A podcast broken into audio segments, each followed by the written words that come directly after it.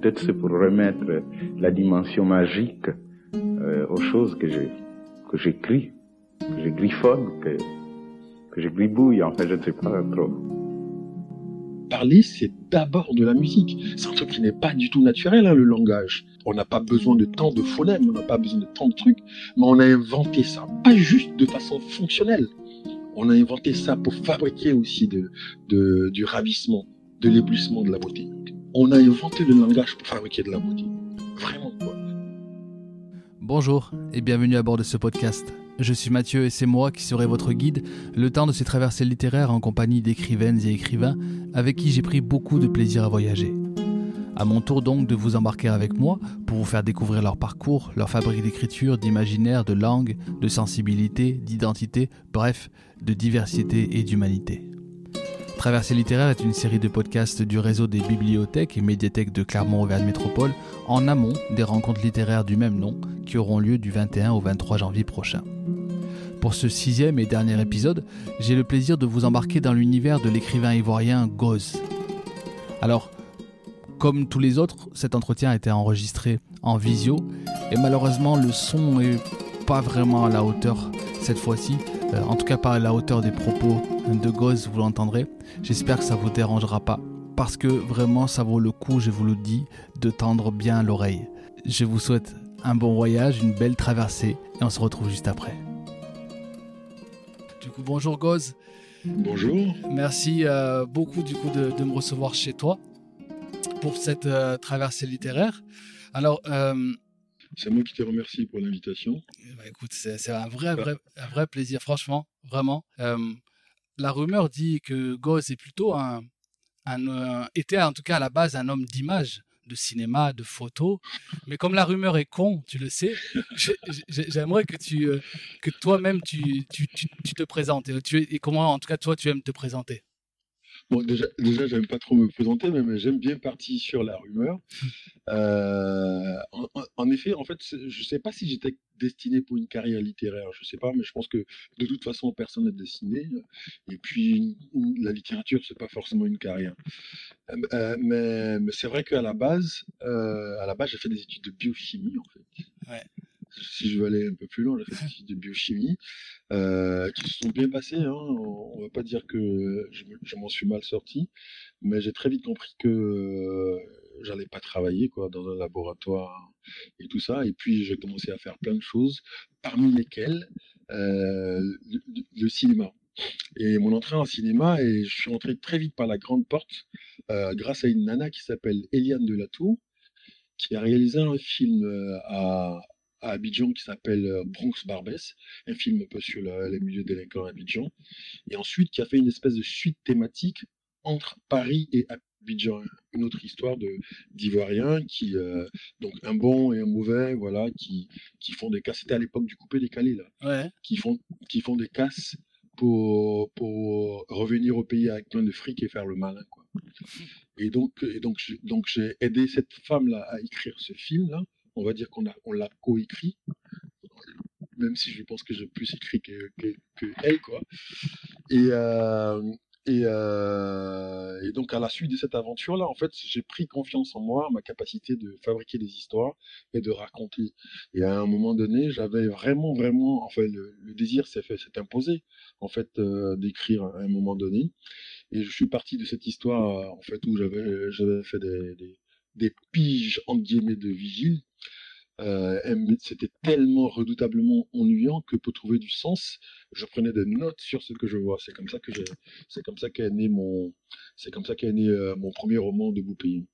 Mais sinon, à la base, effectivement, j'ai fait donc après ce scénario-là, j'ai fait, enfin avant ça même d'ailleurs, j'ai fait plein de photos, euh, j'ai fait de documentaires, j'ai écrit, j'ai écrit d'autres films et quand, quand, quand, je me réoriente, je me réorientais dans l'art, en fait, mon plan était vraiment quoi de réaliser un super documentaire de, qui allait tout arracher sur une statuette, euh, sur un reliquaire BD qui, est au, qui vient du Gabon, euh, un reliquat qui avait été à l'époque vendu à 6 millions de francs. Donc je, déjà, c'était il y a 15 ans, je posais déjà la question euh, du retour, du Mm. fameux retour ou du non-retour des statuettes. En tout Ouais. cas, je posais la question de l'art moderne, parce que c'est comme ça que ça s'appelle ces, statuettes-là. C'est parce que ce sont elles qui ont créé l'art moderne, c'est pas c'est pas l'art premier. Quoi. Ouais. Et, et donc, euh, donc, donc, je, donc, je rêvais de faire ce documentaire-là. Après, c'était super galère de, de, de, de trouver des financements, de le financer. Ensuite, j'ai écrit un long, un long métrage, c'était super galère. Et en fait, euh, écrire des romans s'est imposé parce que, parce que j'étais frustré de ne pas pouvoir faire de, de films, quoi. Je me suis dit, bon, là, au moins, il n'y a aucun dossier à faire ni au CNC, ni à la francophonie, ni au ministère des Affaires étrangères, des choses comme ça. Là, je suis tout seul. Si je, je prends une merde, c'est que ma faute. Et donc, c'est comme ça que je suis arrivé euh, à écrire ce, ce livre-là qui a été, qui a lancé, on va dire, mon, mon aventure dans la littérature. Est-ce Voilà. que- toi, déjà, avant même de d'écrire ou en parallèle, est-ce que, tu, tu es déjà toi-même un, un gros lecteur? Ah bah oui, Ouais, ouais, je, je, ouais, je, ouais, je suis un gros lecteur par phase, en fait. d'accord. Euh, je, je suis boulimique par phase, c'est-à-dire que j'ai des- moments où je dis pas du tout, en fait, euh, où euh, je pense que les idées se, se fabriquent, se trouvent un chemin dans ma tête, mais j'ai eu des périodes où je lisais euh, assez, assez goulûment, quoi. D'ailleurs, en ce moment, il y a deux, trois semaines, j'ai arrêté de lire, par exemple. Pas parce que j'ai plus envie de lire, d'ailleurs, j'ai commencé un Salman Rushdie que je vais finir plus tard, mais, mais parce que, euh, parce que j'écris parce que j'écris. C'était comme ça déjà même à l'époque. En fait, je fonctionne par période comme je sais faire beaucoup de choses et plutôt de façon plutôt pas mal. C'est-à-dire que quand je fais quand je fais de la photo, je lis pas quoi. Quand je fais des films, je lis pas. Et quand je n'écris pas, je lis. Toi, au milieu de tout ça. Et puis je vis aussi. Je pense que je pense que écrire se nourrit énormément de ce que tu vis aussi. Et donc voilà. Donc j'ai des périodes. Et, et ça, c'est depuis l'adolescence. Hein. D'ailleurs, même, je crois que c'était une année sur deux quand j'étais au collège. Je pense qu'en sixième, je lisais pas. En cinquième, j'ai lu énormément. En quatrième, je faisais de la science. En troisième, j'ai lu comme un taré. En seconde aussi. En première, pas du tout. En terminale, beaucoup, parce que j'avais découvert la philo, par exemple, donc je trouvais ça cool, etc., etc. Et puis des fois, des fois, je tombe juste sur des, des auteurs, j'en lis, j'en lis un, et quand ça me plaît, je tire la pelote jusqu'au bout, quoi. Et, euh, et quand c'est comme ça, je lis que ça pendant des, des mois, et puis après, je passe à autre chose. Et- et- Donc voilà, ça, ça, ça fonctionne par, un peu comme un signal, quoi, par phase. Et t'as, t'as, t'as des, t'as un souvenir d'une, d'une vraie claque euh, Ouais, ça, je, ça, je le raconte toujours. Mes, mes premières grandes claques, c'était Kuruma, c'était Céline et Kuruma, en fait. En, premier, en première, par exemple, euh, euh, j'avais lu dans la même semaine Céline et Kuruma. J'ai d'abord lu Céline. Et ensuite, Voyage au bout de la nuit, du coup Voyage, ouais, voyage au bout de la nuit. Et, et euh, le, le mec euh, qui était un bibliothécaire qui m'avait passé le bouquin de Céline m'a dit T'as aimé ça? Alors tu vas lire quelque chose qui est presque comme ça. quoi. Et il m'a filé Les Soleils des Indépendances de Courma. Donc tu vois, ce bibliothécaire il était génial parce que il avait vu ce qui, qui, qui, était, ce qui avait de ressemblant Ouais. entre ces deux livres. Il s'en foutait de savoir si, si euh, Céline était français ou pas, ou Kuruma euh, ivoirien ou pas. Quoi. Il s'en foutait. Pour lui. Ce qui comptait pour lui, c'était le livre, le souffle de la, le souffle de la littérature. Ouais. Et donc quand il m'a, quand il m'a filé, euh, quand il m'a filé les soleils de l'indépendance, j'ai tout de suite compris pourquoi il disait que c'était la même chose. Et en fait, c'était cette capacité euh, de ramener de l'oral dans l'écrit. Et moi, ça m'allait très bien, en fait, puisque je, je- puisque je vivais dans un monde totalement oral, en fait. Et donc, donc ce bibliothécaire-là avait bien vu que, que les ressemblances entre, entre ces, deux livres, le souffle commun qu'il y avait entre ces deux livres, et euh, moi, je l'ai compris tout de suite. Et euh, euh, donc, cette oralité ramenée dans la littérature, là, m'allait très bien, en fait. C'est la première fois, c'était une grosse claque pour ça. C'était la première fois que je sentais, que j'entendais les, les phrases. C'est Balzac, euh, Baudelaire, tout ça, c'était c'est vachement Balzac, c'est vachement bien. hein. Ça me ça me pose pas de problème, mais il y avait quelque chose de complètement déconnecté de euh, de, de, la langue. Tu vois, c'est un grand styliste et tout ça, euh, mais il y avait quelque chose de complètement déconnecté de la langue que moi je retrouvais dans Céline et euh, du son que je retrouvais dans Céline et dans et dans Kuruma. Et donc pour la première fois, je me suis dit ça, je peux faire ça. Ouais. ça, je saurais faire. Et, donc, je me suis promis, ah, quand je serai grand, je vais écrire un grand livre euh, sur la colonisation comme Kuruma. Donc, c'est deux, comme Kuruma et Céline, et ces deux, ces deux personnes-là m'ont montré que je pouvais écrire. Et puis plus tard, j'ai découvert Pelé, le plus fort de tous pour moi, euh, qui est Romain Gary. Et là, je me suis dit que lui, il porte, il porte la chose un peu plus haut, quoi, encore, quoi. Et euh, donc ça, c'était, donc ça, c'est, ça, ça a été vraiment la claque. Euh, ah ouais. Euh, ouais, bah oui, vraiment, vraiment quoi. C'était vraiment la claque. Les racines du ciel, les promesses de l'aube, etc., chien blanc, à, à, partir de cette limite, votre ticket n'est plus valable, etc., etc., quoi. Et évidemment, la vie devant soi et tout ça. Donc c'était vraiment, vraiment une claque. Donc j'ai vraiment tiré la pelote jusqu'au bout, quoi. Et euh, voilà. Donc voilà, ça c'est voilà, c'était c'était ça mes mes grosses claques. Et puis un peu plus mûr, euh, il y a eu euh, il y a eu Salman Rushdie. Que, les que tu vas le laisser là? Les enfants de minuit. Ok. Et les versets sataniques. Ouais. Vraiment, vraiment, ça c'était c'était redoutable, quoi. Parce que lui, là, on puisse y rapporter quelque chose de l'ordre du fantasmagorique euh, que j'avais que qui, qui correspond à ma culture mais que je voyais peu dans une littérature qui n'est pas forcément une littérature de science-fiction ou bien de trucs euh, complètement délirants quoi. Euh, tu vois, donc voilà, c'est donc ça c'était très toute cette étape a été très marquante pour moi quoi mmh. euh, dans, dans, dans, dans la littérature. Donc voilà, mes claques c'est mes claques se situent autour de ces trois ornières là. Donc Céline Kourma adolescent, Romain Gary adulte et euh, Salman Rushdie, euh, on va dire, mûr. ok. Tu sais, quand, quand j'ai appris, en fait, que euh, la rumeur, justement, que tu avais fait la photo, en fait, enfin, que tu étais, comme je l'ai dit tout à l'heure, un homme d'image, finalement, ça m'a même pas étonné parce que tes livres sont tellement imagés. Enfin, je trouve que ta, langue est ultra imagée. Et, mais j'ai il me tardait de te poser cette question de comment tu passes de justement de l'image à la phrase parce que j'ai l'impression que c'est du phrase que, c'est du phrase par phrase en fait. Tellement on dirait que chaque phrase est ciselée tu vois pour que ça soit presque une, alors maintenant on dit tu sais, dans le rap on dit une punchline mais tu vois toi c'est des trucs très très incisifs c'est quand je te quand je te lis enfin j'ai tellement rigolé la fois enfin à la fois tu rigoles mais c'est pas c'est pas du rire qui est seulement divertissant en plus. On apprend on apprend en plus plein de choses. Et du coup, voilà, je voulais savoir un peu ton processus de, de travail de la, de la, du mot. Comment, comment, comment tu le travailles ce mot? Alors, je, vais commencer par la photo en fait. Euh, par la photo et le cinéma. Ça va te paraître peut-être un peu démagogique, mais ce n'est pas du tout. Euh, c'est surtout très sincère. Je, je, je pense fondamentalement que faire des photos, écrire des films, écrire des livres, faire de la sculpture, jouer de la musique, c'est même souffle. C'est vraiment, c'est vraiment, ça obéit vraiment au même processus, quoi. Parce que tout, part d'une réflexion et du désir puissant de raconter une histoire. Après, les moyens sont, sont vraiment très différents. Hein. Mais en tout cas, moi, quand je fais de la photo, je, vraiment, je veux raconter une histoire. Je prends pas d'image je prends rarement des images, je fais de la photo quoi. Je considère que je fais de la photo, je veux que je veux que dans le cadre que je pose ou bien dans dans la caméra, ça raconte vraiment une histoire. Je veux que quand j'écris, euh, je veux que dans la note ou des choses comme ça ou dans le coup de, de canif sur un bout de bois, que ça raconte vraiment une histoire.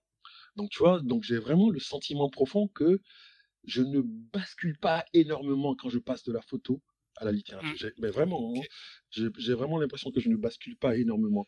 Que ce qui, ce qui me fait basculer, c'est juste le moyen que j'utilise. Soit le clavier, soit le, boîtier, soit la caméra, etc.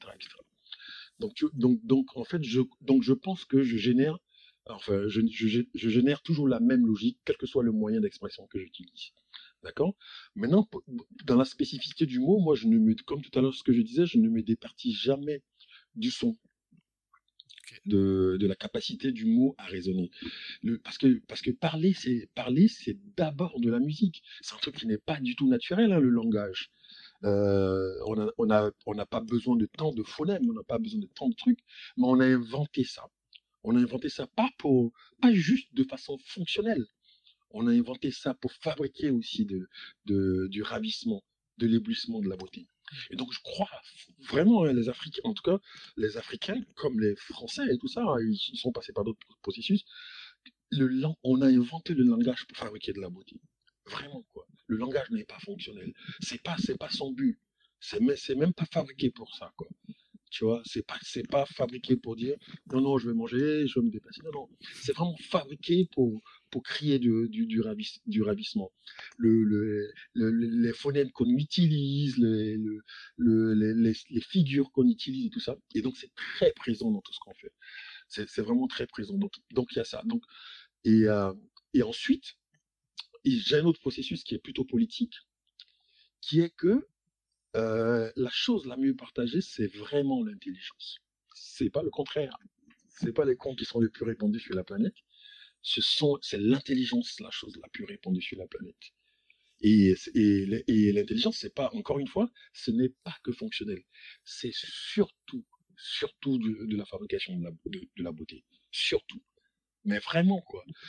Parce que euh, quand tu fabriques une voiture pour te déplacer, si tu cherches à fabriquer une jolie voiture, quoi.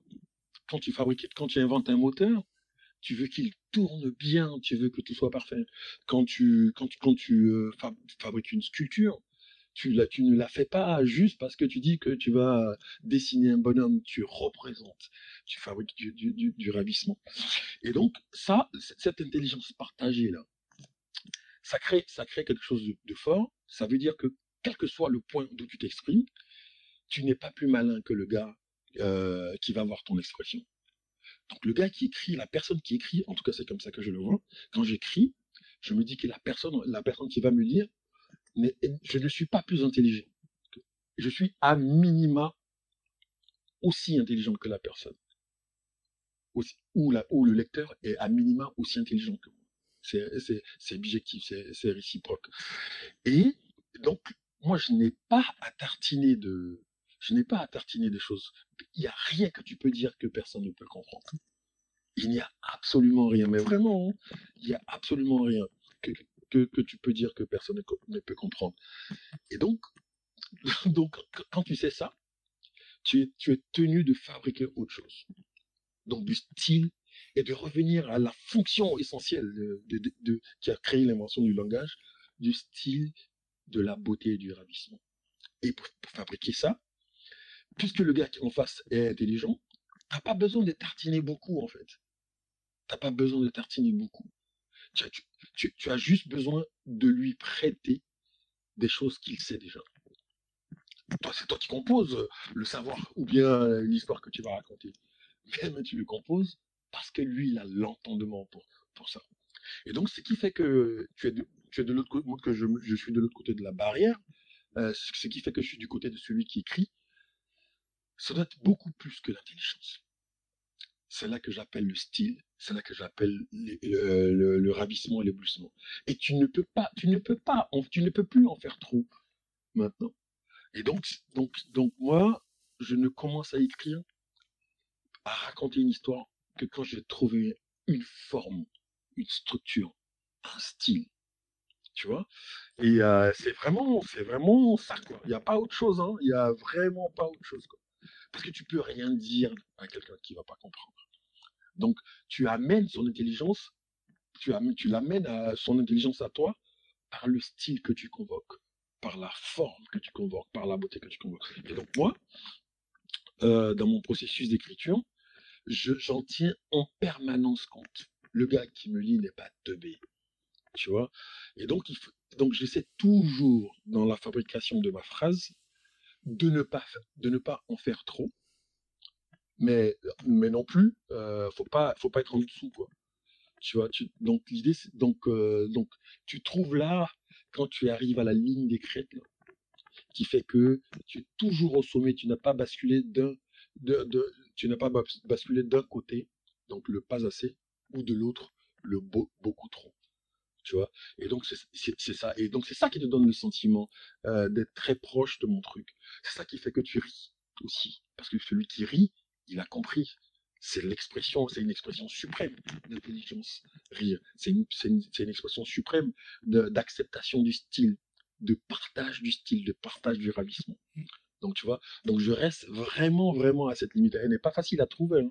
C'est ça. pas facile à trouver. si, on prend juste par exemple hein, un, un- un exemple concret dans Black Manu, donc ton, ton dernier livre, où, où tu parles, c'est pour ça que pour ceux qui ne l'ont pas encore lu et qui vont le lire, j'espère, vite, euh, c'est là où tu dis la rumeur, euh, la rumeur est con. C'est pour ça que j'ai c'est pour ça que j'ai commencé Ça, comme ça. ça revient comme Ça, ça- revient voilà, un, comme un refrain. Comme un- Et euh, si, si on reprend les scènes dans le, dans le sans issue, qui sont que, que, que moi je, je trouve fa- fabuleuses. Donc ce petit resto clandestin au fond de la... Parce qu'il y a la porte sans issue. Euh, est-ce que... Est-ce qu'on... euh, voilà, on, prend ce, ce sujet-là particulier pour savoir comment... euh, est-ce que tu te... Tu, tu te remémores des scènes, tu les poses sur papier et ensuite tu vas travailler comme euh, tu, tu vas commencer à découper, à tailler ce, ce matériau premier, ou c'est des, c'est des fulgurances comme ça que, que tu poses et après, j'allais dire presque t'y touches plus. Non, non, non, non, non, ça, ça part vraiment, c'est vraiment l'idée, c'est vraiment l'idée de la sculpture. hein. Ouais, c'est ça. C'est-à-dire, c'est-à-dire que tu, tu, tu pars d'un, gros bout de bois, Donc là, c'est quoi? C'est des souvenirs? Ou Des les notes? souvenirs, les souvenirs, ou, l'idée d'inventer la scène aussi. Oui, C'est les, les- c'est oui. les- c'est les- c'est les deux.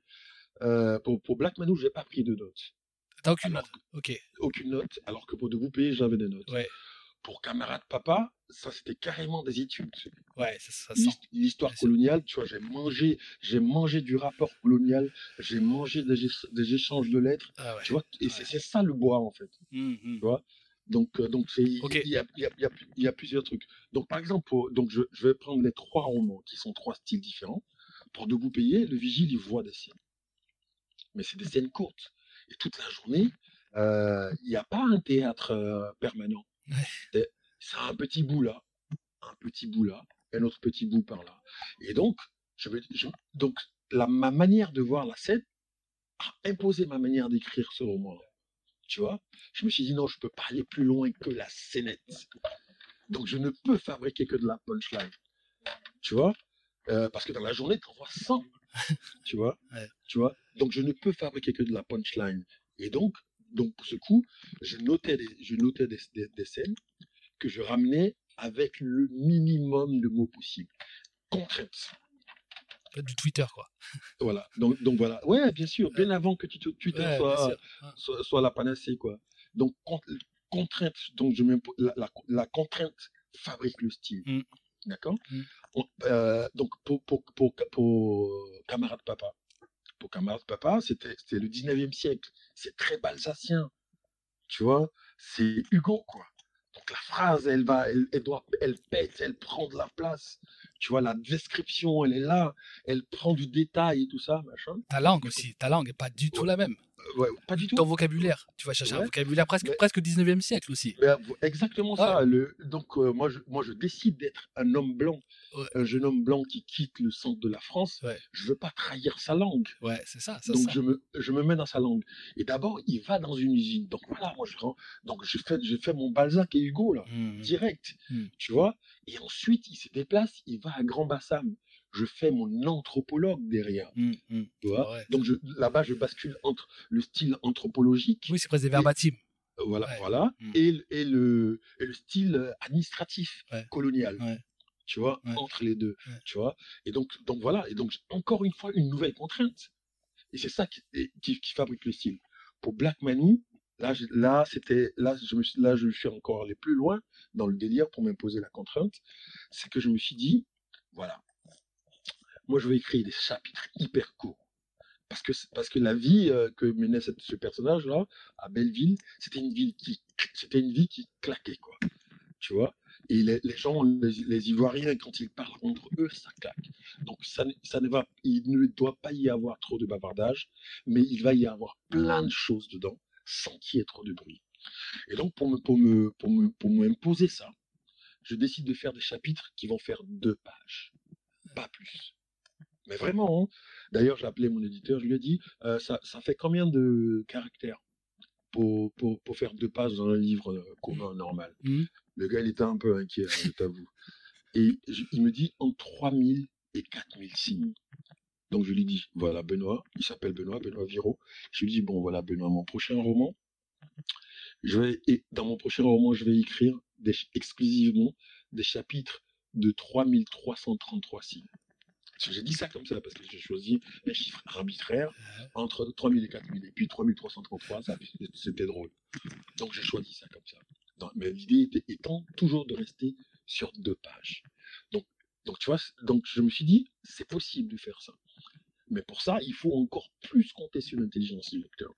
C'est-à-dire que quand, quand tu écris la phrase, il faut que lui, tout de suite, elle dise quelque chose, elle génère quelque chose dans son image, dans son imaginaire, des images dans son imaginaire, dans sa culture, quel que soit d'où il vient sur la planète. Tu vois? Et donc, donc en, mettant 3333 signes par chapitre, en plus, je fabriquerai du rythme. Tu vois, un peu comme une portée. En musique, tu te dis, c'est 4 temps, on va pas déborder. C'est un 4 temps, ça va rester là. Et, ce sera ça la succession des portées. Et donc voilà. Donc en m'imposant ça, et je, t'avoue que c'était chiant au début. Hein. Ah C'était chiant au début parce que le, truc le plus naturel, c'est de, de, s'étaler. Quoi. Mais une, une, à force de retravailler les phrases, tu te rends compte que en fait, tu peux te passer de certains adjectifs, tu peux te, te, passer de certaines énumérations que le lecteur a potentiellement en tête. Et même s'il ne les a pas, la phrase d'après peut lui faire percuter sur quelque chose tu vois, peut le faire percuter sur, sur la signification de ce qui s'est passé en bas. D'ailleurs, je ne mets jamais d'astérix ou d'explication, de, définition, de, de, de, de, notes de, note de bas de page dans aucun de mes romans. Justement, à cause de cette confiance que j'ai en l'intelligence de l'auteur, et donc, et, et, qui oblige à mettre la compréhension même de, de, de, d'un mot ou bien d'une situation incompréhensible, tu, t'obliges à la, à, faire, à, à la faire visualiser. Ah, tu vois? Et donc, donc, en mettant cette, ces patterns-là de 3333 signes, voilà, je, donc au début c'est un peu dur, mais après, tu apprends à délester la, la phrase de ces, de ces lourdeurs. De, de, ces, de ces facilités. Parce que quand on écrit, on a, quand, quand on écrit, quand on sait, on connaît deux, trois mots, on a une certaine culture, on a une facilité à étaler des phrases. Alors que c'est pas ça l'écriture pour moi c'est autre chose. Et donc voilà, je me suis imposé, je me suis imposé ça. Et à partir du moment où j'ai pris le pli des 3333 signes, tout le reste est venu naturellement. Tu vois, imposé par, le, imposé par ce qui au début pouvait paraître un exercice de style. Non, non, non. Mais imposé par la rythmique que je me suis, que que, que, j'ai, que j'ai mis. Tu vois, donc tout, donc tout, tout, tout suivait euh, derrière. Et d'ailleurs, je à un moment donné, chaque fois que j'écrivais les chapitres, que je considérais que c'était la fin du chapitre, je regardais sur mon truc Word là, et je voyais que j'étais toujours en 3000 et 4000 et ah C'était réglé quoi. Et, mmh. Voilà, que, que c'était réglé et, je, poussais le vis jusqu'à poursuivre le moins de caractères jusqu'à tomber sur 3033 signes.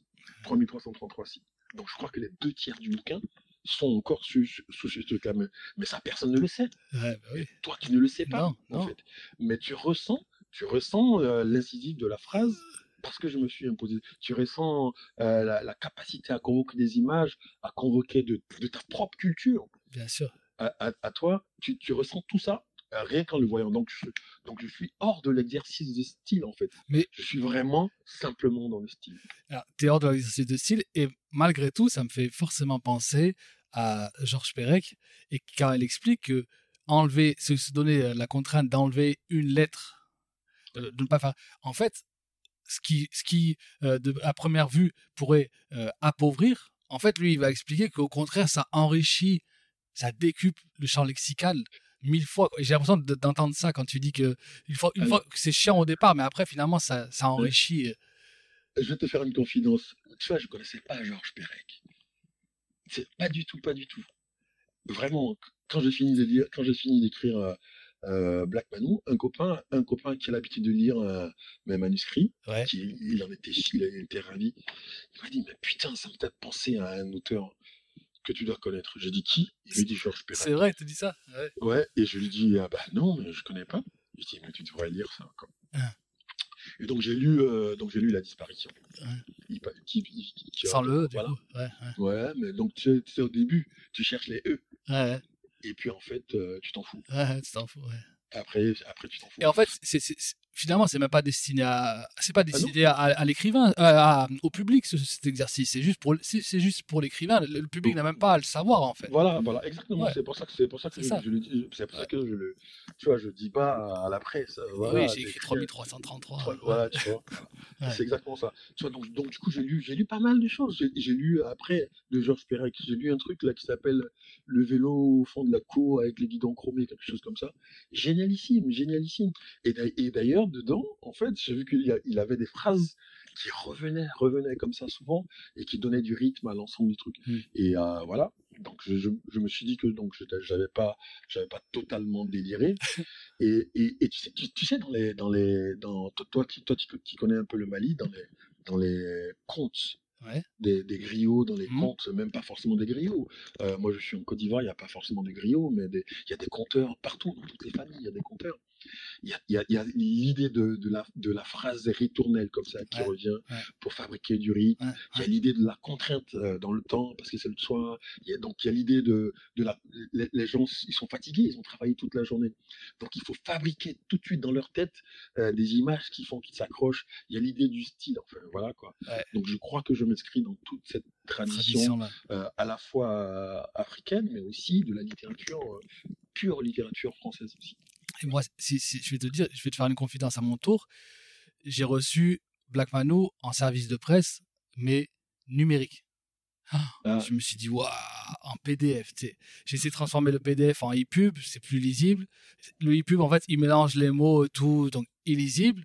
Donc, je dis, bon, pff, waouh, je l'interview, j'ai déjà lu ces deux premiers en, en- en papier, mais bon, je vais quand même lire celui- celui-ci, tu vois. Pff, même en PDF, PDF, euh, vraiment, c'est pas agréable à lire, un PDF sur un, Ouais, non, ça je. et ben, je- je, l'ai, je l'ai, dé- je l'ai, je l'ai bouffé. Franchement, Black Man. En plus, alors, je suis, je suis d'accord avec toi que hum, euh, toutes les cultures peuvent se, peuvent accrocher à ce livre, mais je trouve qu'il y a une saveur particulière quand même quand tu pars, quand as des références euh, communes, quand tu, Ouais. quand tu décris les, les, les boutiques, euh, les boutiques euh, exotiques, et quand ce, quand les scènes où tu as le nous qui revient tout d'un coup, entre eux, ils, ils se taquinent entre Congolais, Cameroun et Maliens, et tout d'un coup, il y a un blanc qui arrive, et c'est le nous qui prend le pas, le nous de nous africains, tu vois. C'est quand même des trucs que quand tu les as partagés, c'est vrai que je trouve que ça, ça, ça décuple aussi l'impact quand même. Ouais, mais, ça, mais ça, ça, je, veux, je veux bien te croire. Mais tu vois, ce qui est bien, ce qui est bien dans un livre, c'est que chacun y fait son marché. Oui, c'est sûr, certain. Chacun y fait son marché, ça, je trouve ça Et génial. en plus, tu, tu Et je m'as- m'en rendais pas compte avant. hein. mais tu sais qu'en plus, que- ouais, pardon. Non, non, vas-y, vas-y. Je, je disais juste que je me rendais pas compte avant Euh. que chacun faisait son marché dans un livre. Avant, je croyais qu'un livre, c'était. Voilà, il fallait comprendre comment c'est, comment ça et tout ça. Mais en fait, non. Chacun fait vraiment son marché, quoi. Enfin, Il n'y a qu'à voir quand tu parles d'un tu- quand tu parles d'un livre avec quelqu'un, des fois, tu vas lui, vous citez pas les mêmes, Ouais, les mêmes ouais, c'est certain. Même quand, même quand vous avez aimé le, le livre de la même façon, quoi. Ouais, carrément. Mais tu, euh, alors, ouais, non, mais j'allais juste te dire, moi, qu'en plus, même si je suis arrivé en, en Auvergne quand, que tard, je me sens pas du tout euh, auvergnat, bougna, mais n'empêche que t'as as un personnage qui est, je trouve qu'il est, et lui aussi, il est pas là beaucoup, il parle pas beaucoup, mais quand il parle, le, le, le solo des grands B, Ouais. l'auvergnat, il est, Ah, il est extraordinaire. J'espérais me faire inviter en Auvergne, moi. C'est pour ça. Mais c'est pour ça que je l'ai mis dedans. C'est pour... Et euh, ce, ce, ce, ce salaud de virus, Euh, mais là, il, il a, il a perturber mes plans. ce personnage est, est fou, il est incroyable. Mais en fait, en fait euh, ce, ce, pers- ce personnage, ce personnage d'Auvergnat, pour moi, c'était l'idée de, de remettre un peu les, à tout le monde, hein, blanc euh, comme noir, européen comme africain, à tout le monde un peu les, yeux devant les trous, ou les trous derrière les yeux. Tu vois, c'est- dit que en France, par exemple, on a, une idée assez fausse, quoi, de, finalement, de l'étranger. Tu vois? On se, se rend pas compte que dans une ville comme Paris, finalement, tout le monde est étranger, tu vois? Et souvent, on les traite d'étrangers que celui qui, est- qui, a l'air- qui, qui, l'a- qui, a- qui est le plus visiblement étranger. Étranger, ouais. mais Et ça, ça, c'est- ça, c'est horrible. Et donc, ce solo des grands B qui rappelle à tout le monde que, mais, écoutez les amis, mais vous n'êtes pas si étrangers que ça. Parce que moi, quand mes parents venaient à Paris, tu vois, ils venaient, ils venaient de, ils venaient de la, du, du- de la France. mais ils venaient de bien plus loin que vous. Parce que c'était pas du tout la même culture, les gens les traitaient avec le même mépris, qui est un mépris, en réalité, mépris de classe. Les, tu vois, les, gens- les gens les traitaient de bougnards. C'est pas très loin de Bougnou, là. Euh, Bougnard. Tu vois, les gens les traitaient de. c'est les- les- Aujourd'hui encore, on dit un porteur d'eau avec mépris. C'était les Auvergnats. Et puis c'est aussi Bougnat parce qu'ils n'arrivent même pas à, à parler la, la langue comme il faut. La- Voilà. Et, et Solo de Grambay le dit, vous au moins, même, vous avez plus de vocabulaire que nous à l'époque. euh, Bien sûr. ouais. Un Ivoirien qui débarque à Paris, euh, un Camerounais ou un Congolais qui débarque à Paris, mais c'est presque un savant. Ouais. c'est presque un savant. Bah, tiens, ils, ont une, ils ont une langue incroyable. Tu vois et le, dé- et le décalage culturel n'est pas si important que ça. Hmm. En tout cas, il est beaucoup moins que pour un, pour un Savoyard ou bien un, un- un Strasbourgeois qui débarque à Paris dans les années 60 ou 70 ou 50, tu vois? Et donc, et donc voilà, donc, donc, donc pour moi, il était important de ramener ce gars-là. Ouais. Un, un personnage de, de cette tessiture, de cette texture-là. Et, euh, et, les, et, les, et les Auvergnats, ils sont cool. Donc j'ai choisi les Auvergnats, voilà, à, à cause de la chanson de, De, de de- Brassens. de, de Brassens, mais aussi parce, parce que parce que j'ai vécu euh, quelque chose de particulier euh, en Auvergne aussi. Ah bon? je suis, bah oui, quand je suis venu en, en France, avec des copains, on a décidé d'aller faire du VTT Hein? euh, dans, dans les volcans parce que ça monte et ça descend, parce que ça monte et ça descend. Et, et, et je, je ramène un peu cette scène-là dans Black Mano. Donc on débarque dans un village qui s'appelle Bourgard, Ah ouais, Et ok. comme, comme, Comme, dans comme dans Black Black Mano Mano, ouais. et on débarque en, en bat- un bataillon de noirs avec des vélos dans, ce- dans cet endroit-là. Et je me suis et, et on se disait tout ça, mais putain dans ces villages-là, ça ils vont pas, ils vont jamais s'en remettre. On va, on va finir, on va finir en garde à vue, ils vont appeler le GIGN et tout ça.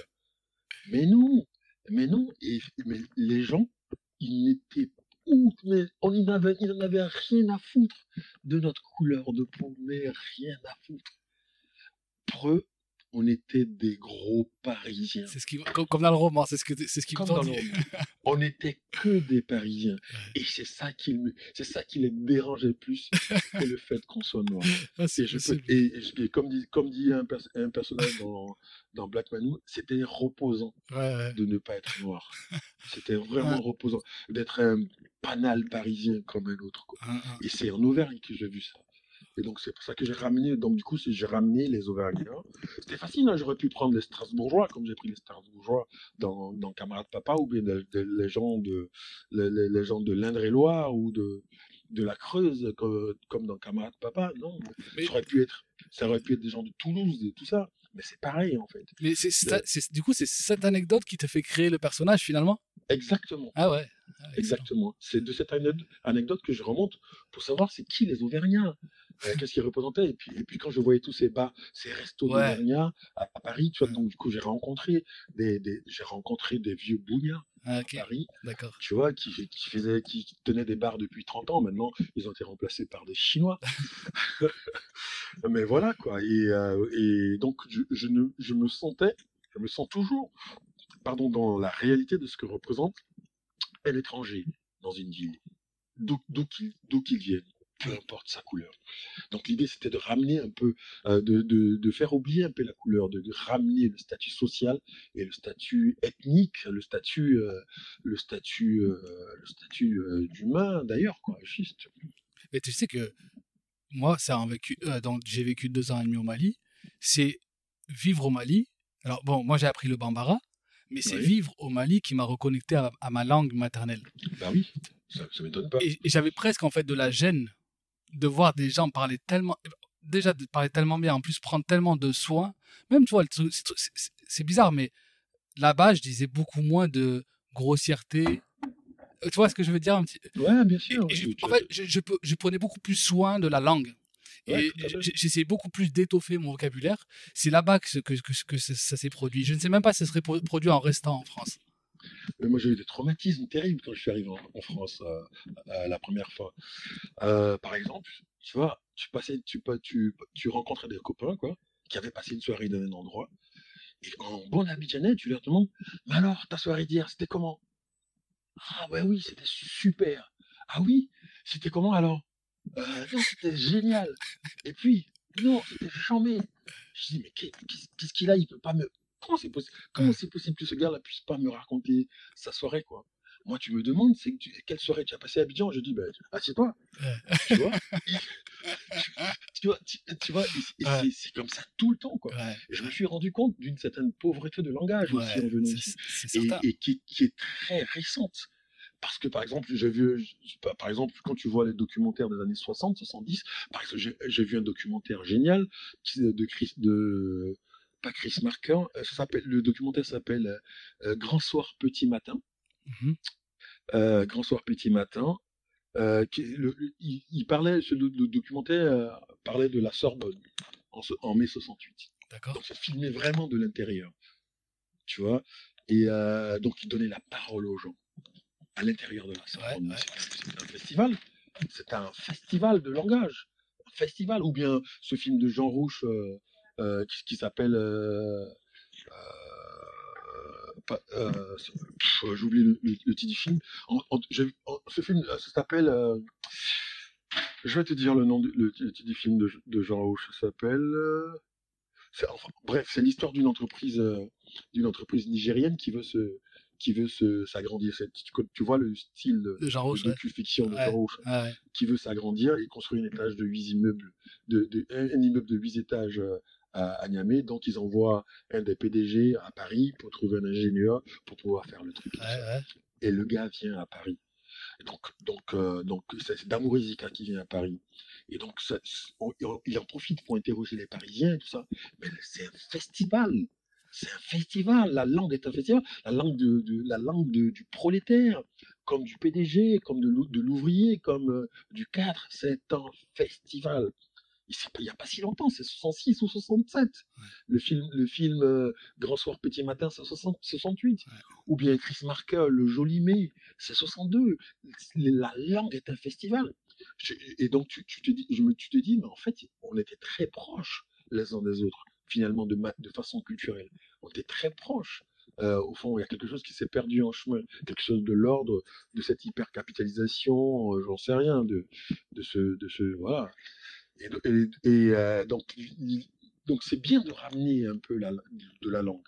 Mmh. Et dans les campagnes, ils ont, un, ils ont un niveau de langue qui est bien différent de celui des villes aussi. Mmh. Tu vois? Et, dans, les cités, aujourd'hui, aujourd'hui c'est quoi la référence de la langue? C'est joli ça. C'est une belle évolution. En France, qu'on le veuille ou non, la référence, le gars qui, quand, quand tu parles bien, quand tu es cool, quand, tu, quand ta langue est riche, tu parles comme les mecs de la cité. Quand tu t'habilles cool, tu t'habilles comme les mecs de la cité. De la cité.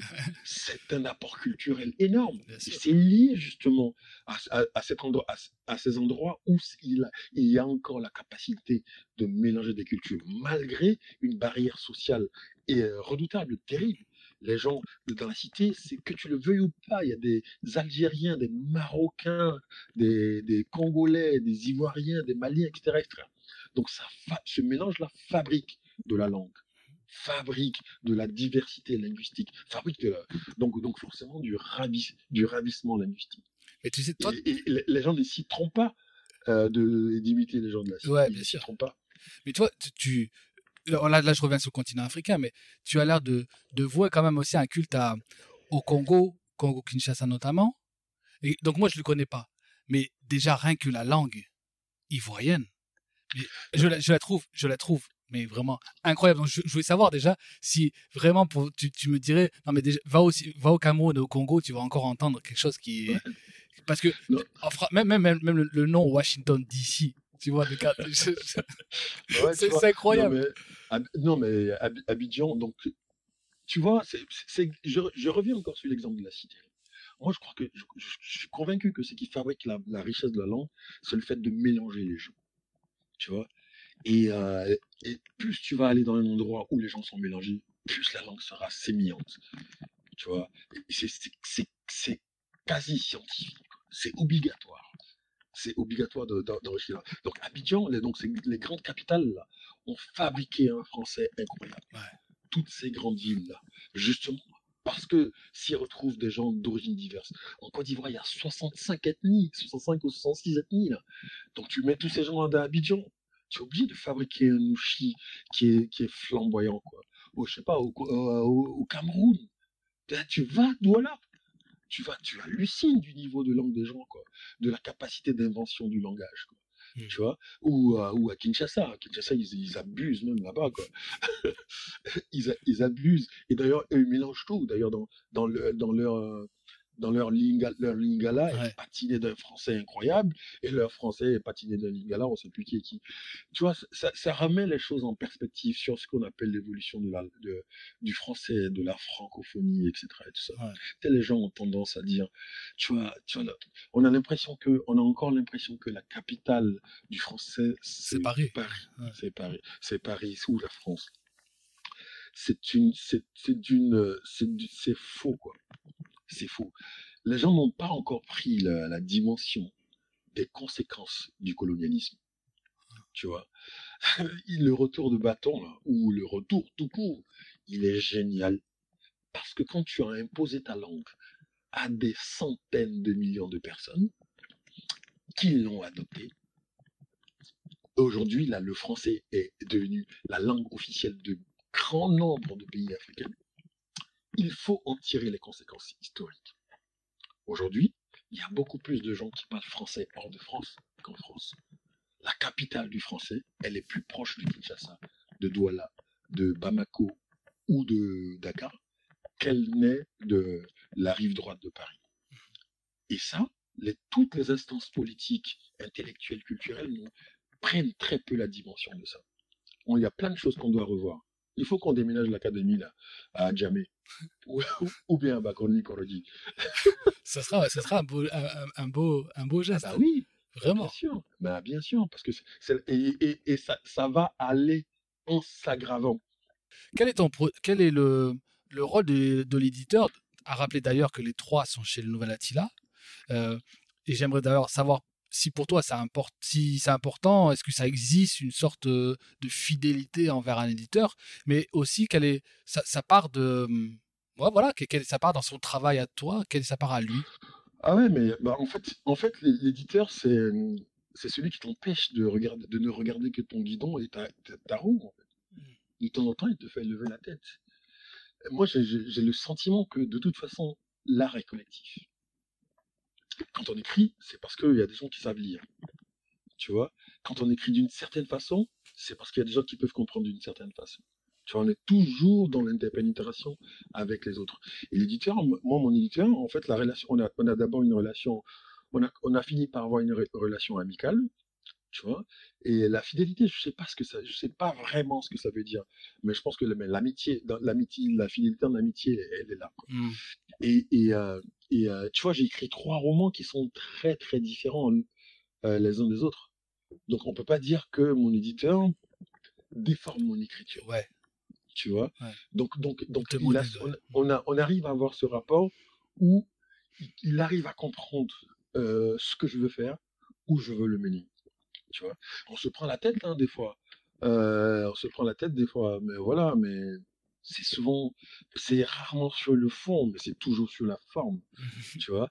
Ouais, mais tu- ce chapitre-là, tu veux pas le mettre là, plutôt avant celui-là, plutôt que celui-là? Tu vois, par exemple, euh, concrètement, sur, sur, euh, sur euh, Blackman. Donc, moi, dans mon désir de d'écrire des chapitres de deux pages, euh, qui sont des textes, chaque chapitre peut, lui, peut être lu comme un texte quasi indépendant, en hum, fait, hum, au fond. Tu, on peut l'ouvrir, ce livre-là, n'importe où et comprendre ce qui se passe. Tu vois. Et donc moi j'avais décidé dans ma dans ma grande je sais pas quoi là, j'avais décidé de mettre les chapitres n'importe comment. Tu vois, Ouais. un peu n'importe comment. Un- un- un- Pas si n'importe comment que ça, mais un peu n'importe comment. Créer un disant- chaos. Ouais. Voilà, en me disant que euh, le, euh, le lecteur ferait le tri et remettrait la, la chose en ordre. Hum, il m'a dit ça marche. Quand la première version, il m'a dit ça marche. Il dit mais il m'a dit mais vraiment j'ai bossé pour que ça marche. Tu vois, j'ai bossé pour, que ça marche. Et pitié de, de- de gars- du gars qui va lire. Je lui dis mais non mais et il m'a proposé m'a proposé comme ça trois gros thématiques, trois grosses thématiques. J'avais pas encore écrit les derniers chapitres hein, hum. en me disant et si, si on met comme ça, co- comment tu verrais la compréhension? Et au moment où il, au moment où il me propose ça, quand je vois ça, je dis ah mais oui, mais c'est vrai, il a pas, il a pas tort. Je suis un peu con de pousser trop, de pousser trop loin. Mais justement, j'ai j'ai- j'ai- j'ai compris ce qu'il voulait dire.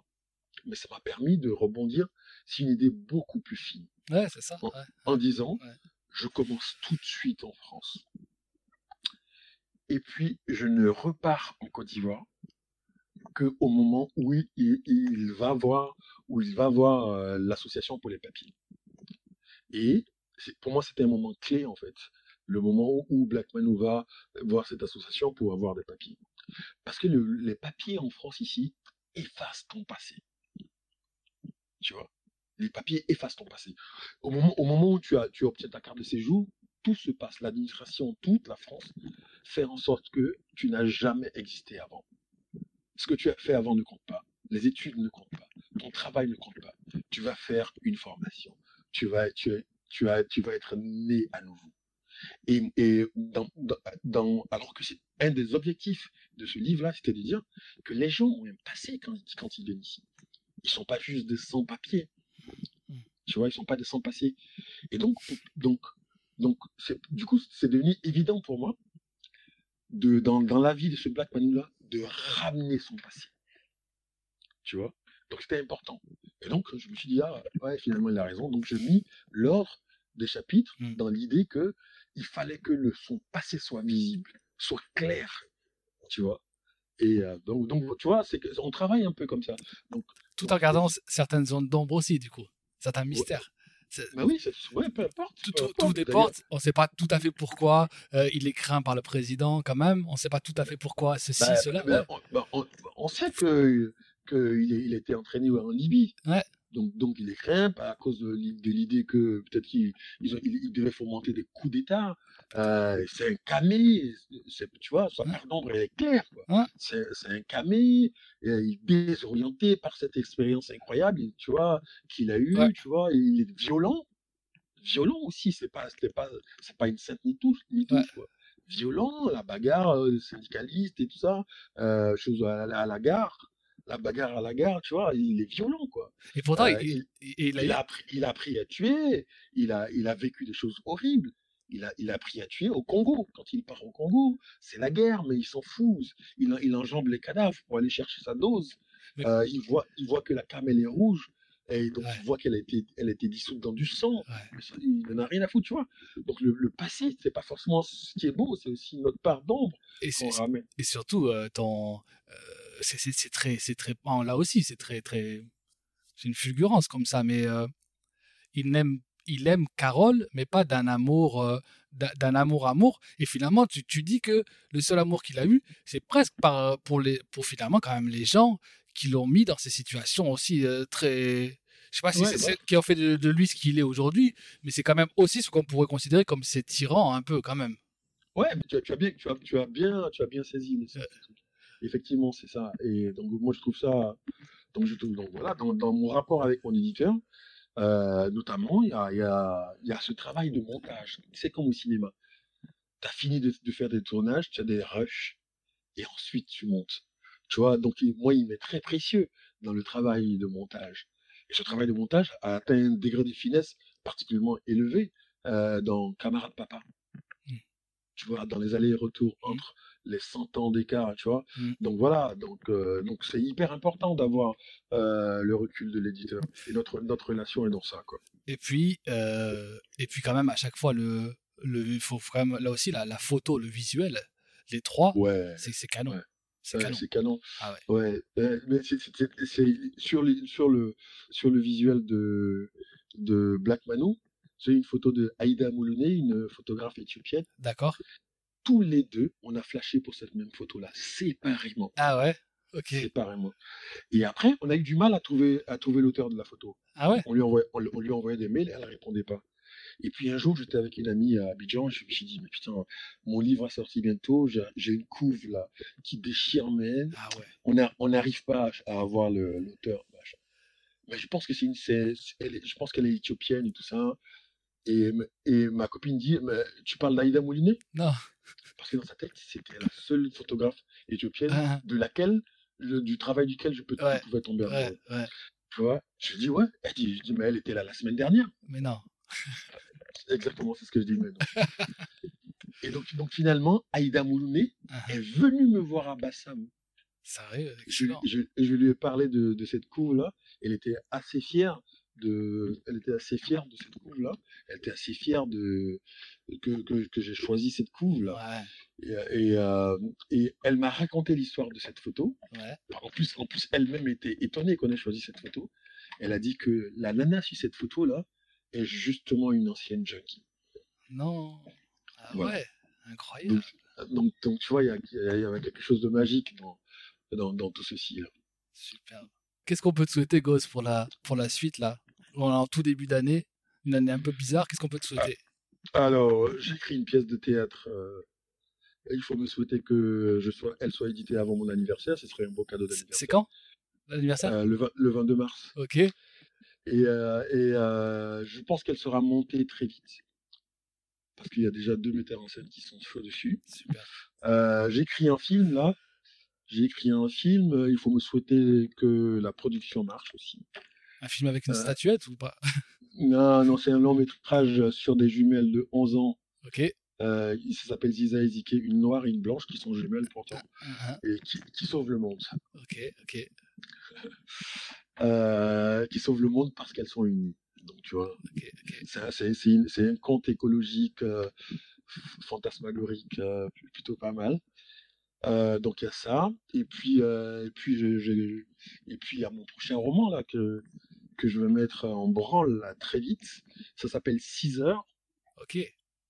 C'est l'histoire d'un voyage avec euh, Emmanuel Macron. Ah, Ce sera encore un autre style, D'accord. mais, mais qu'est-ce que je me marre déjà d'avance. T'as déjà la, la contrainte, du coup? Ah non, là, là, c'est super facile. Je vais raconter chronologiquement euh, comment j'ai été amené à voyager avec, dans le même avion que Emmanuel Macron, Ouais. qu'est-ce qu'on s'est dit dans l'avion?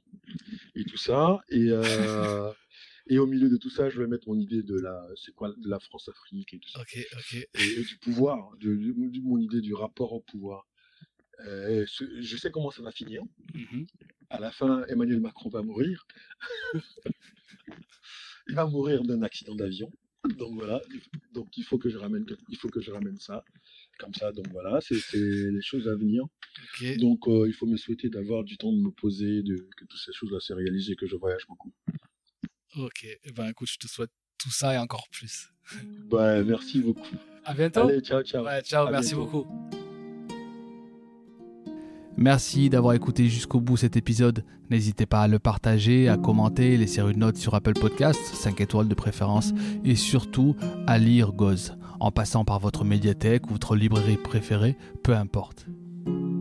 Quant à nous, on se retrouve prochainement, j'espère, pour une nouvelle saison de ces traversées littéraires ensemble. À très vite, on est ensemble.